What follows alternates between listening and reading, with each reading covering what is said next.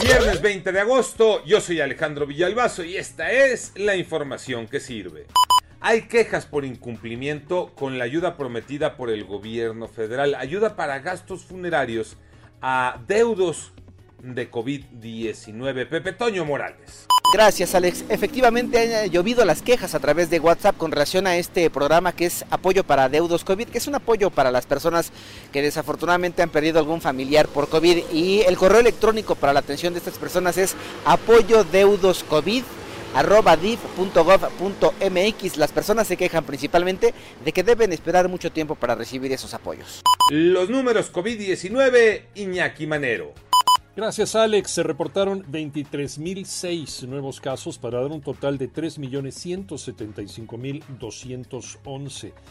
Las eh, personas lamentablemente fallecidas aumentaron en 850 y esto para sumar 251.319. Por cierto, este fin de semana se cumple un año de que pasamos el escenario más catastrófico de los 60.000 muertos planteado por Hugo López Gatel. Hoy ya sobrepasamos el cuarto de millón de personas muertas. Ha sido un éxito el control de la pandemia en México. A seguirse cuidando, a vacunarse. Llegamos a la fecha 6, Gabriel Ayala.